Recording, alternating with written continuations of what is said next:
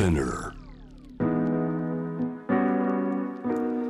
グローバがお送りしております J-Web シャムダプラネット。今年国軍によるクーデターが起きたミャンマーにつないでいきたいと思います。ヤンゴン在住。ミャンマーから世界にミャンマーのエンターテインメントを届ける会社。メイクセンスエンターテインメント。ゼネラルマネージャーの新町智也さんです。新町さんよろしくお願いします。はい、よろしくお願いします。えー、新町さん8月にこの番組でミャンマーを特集した際もご出演していただきまして、えー実は家族と離れて小さい赤ちゃんも生まれたんだけど顔も見ない中ミャンマーに自分は残り続けてという熱く語っていただきました。その後いかがですか？状況など暮らし今どんな感じですか？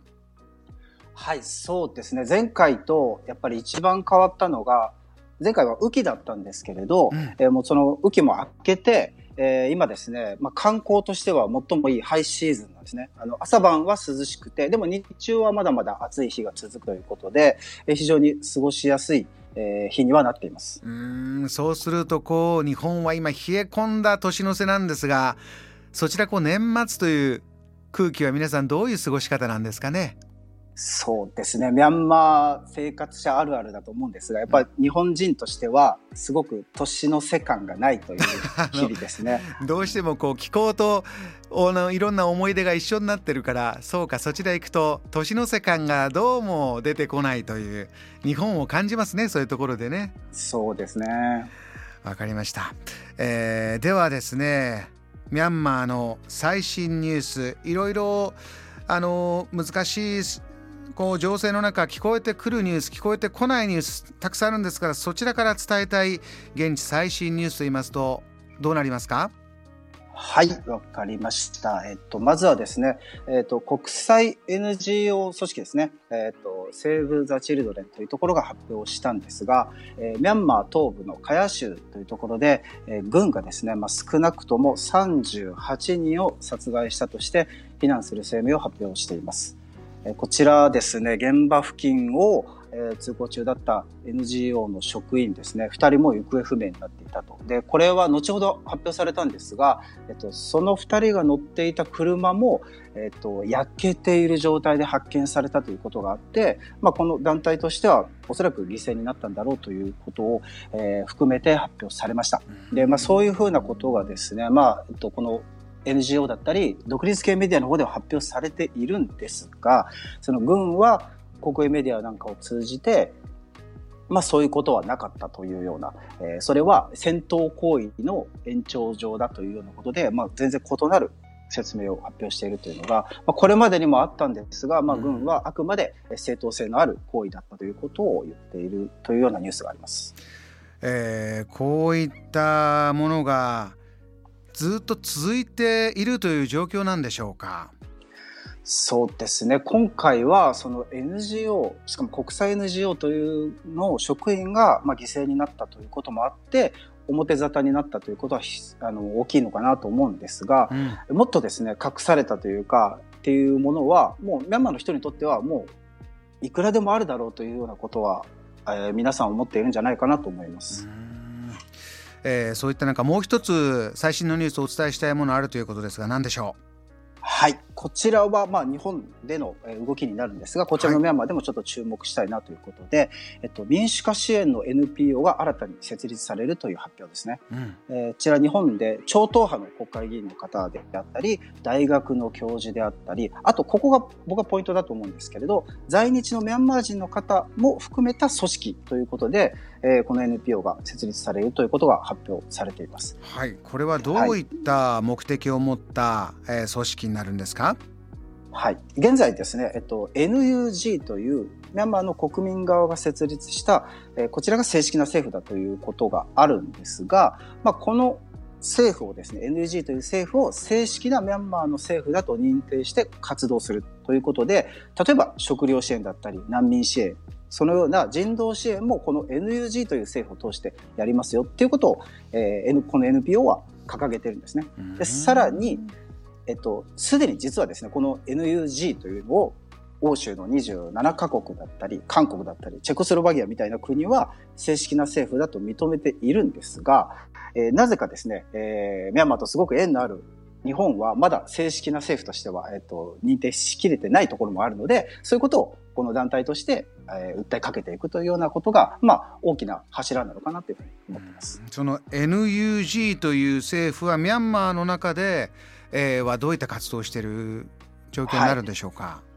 えっと、去年の選挙でですね、えっと、大多数の、えっと、過半数以上ですね、もう8割以上のえー、議席数を獲得した NLD という政権があるんですが、まあ、その中の、えー、閣僚の方だったり、えー、これまでクーデターにおいて、まあ、全国に散り散りにさせられてしまった、えー、そういう活動家たちが集まって作ったもので、えー、なかなか表立って、もう表立つともうこの組織自体をテロ組織だと軍は言ってますんで、表立った活動はできないんですが、えっ、と、インターネットだったりというところで、あの、ミャンマーの国民に呼びかけていたり、えー、さらに、まあ、世界に向けて、えー、すごく発信を続けているというような団体ですね。なるほど。えー、そういった状況が続いているという、えー、ニュース2つ続けて伺いました J-WAVE ジャムダプラネットヤンゴン在住の新町智也さんにコネクトしております今年のミャンマーといいますと2月1日のクーデター発生がありまして、えー、クーデターで実権を握った国軍によって市民への弾圧が続いているんだというお話新町さんからもえー、改めて今伺ってるんですが新町さん、えー、今年をこう振り返った時に、はい、やはりこの2月インパクトも大きい出来事あってそこから今も続く混乱ということですが振り返ると新町さん忘れられない場面やお感じになったことをまず思い出すことどんなことがありますか？そうですね。まさにその2月1日にですね、僕ら深夜、日が変わった深夜に、たまたま日本の友達とですね、もうコロナで一時帰国でずっと帰ってた僕らのバンド仲間とグループツアーをしてたんですが、えー、その中で、どうやらもう春には戻ってこれるぞと。コロナも明けて、いよいよまたかいあの、ね、活動も再開できるみたいな感じで盛り上がってたんですね。まさに、その裏で実はクーデターが起こってたっていうことがありましたね。うん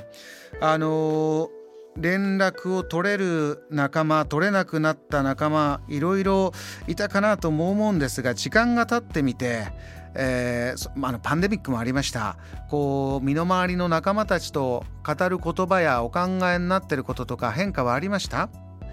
そうですね。その特に僕の、まあ、身近なミャンマー人の人たちのあの行動とか言動っていうのがそれまで僕はもう7年もミャンマーに行ったんですけどその時自分が作り上げてきたものとあまりにもギャップがあって、えー、なんて言うんでしょう。もうちょっと冷静になんか落ち着いてみんな動くのかなみたいな。どこか多分そうしてほしいという願いもあったと思うんですがなんかそれがですねみんなもうデモに行くっていうことだったり絶対にこれは声を上げ続けなきゃいけないってことでデモに行く人が本当に多かったんですね。で、その時に僕としてはなんかこれまでの自分の考えが正しいと固執するんでなくきっと間違ってるのは自分の方なんだと。あの今彼ら彼女らが動いていることをどうやってこう真摯に向き合って、えー、感じていくかっていうことを大事にしないといけないなっていうふうに思い直したのがすごく、えー、印象に残ってます。今、えー、ミャンマーの方々どんな気持ちでこのまあ一つの内戦状態をお過ごしになってるんでしょうか？そうですね。もうあの、にやっぱりどんどん状況も変わっていく中でもちろん最初は非武装であり非暴力で訴えていくっていうことをした中ででもそのままだともうなんて言うんでしょうあの身の危険というレベルではなくあの自分の大事な人の命がさらされているっていう状況になったところでみんなやっぱりこう戦わなきゃいけないと武器を持ってでもっていうふうに思ったのは仕方のないことなんじゃないかなっていうふうにはすごく感じてます。えー、情報のねあの発信というのが本当に日本ですとこうキャッチも難しい中、えー、こうして新町さんからリポートをいただけるのは貴重なんですがそのままその場所にヤンゴンに住み続ける新町さん、えー、思ってることを最後にまたあれば教えてください。はい、えー、今年はですね本当にあの活動、まあ、僕の発信を続ける上で、えー、逆にたくさんの出会いというのをいただいてあのこのジャム・ザ・プランネットさんももちろんそうなんですが、まあ、そういう声を届ける機会をいただけたのは本当にありがたいことだなと思っていて、で、そんな中で、あの、今はですね、実はその、ヤンゴンカルタというプロジェクトに参加をしています。はい。で、はい。それがですね、まあ、もともとヤンゴンに住んでいた10代の学生さんたちが中心になってやってるんですね。うんえー、でこのミャンマーの魅力だったり、えー、っていうのをカルタを通して日本のみんなにこう広めていきたいということでですねちょっとそのメッセージをこの代表の方から預かってるんですが、はい、代表の方ですねまだ16歳の野中優奈さんという方なんですがその方がですね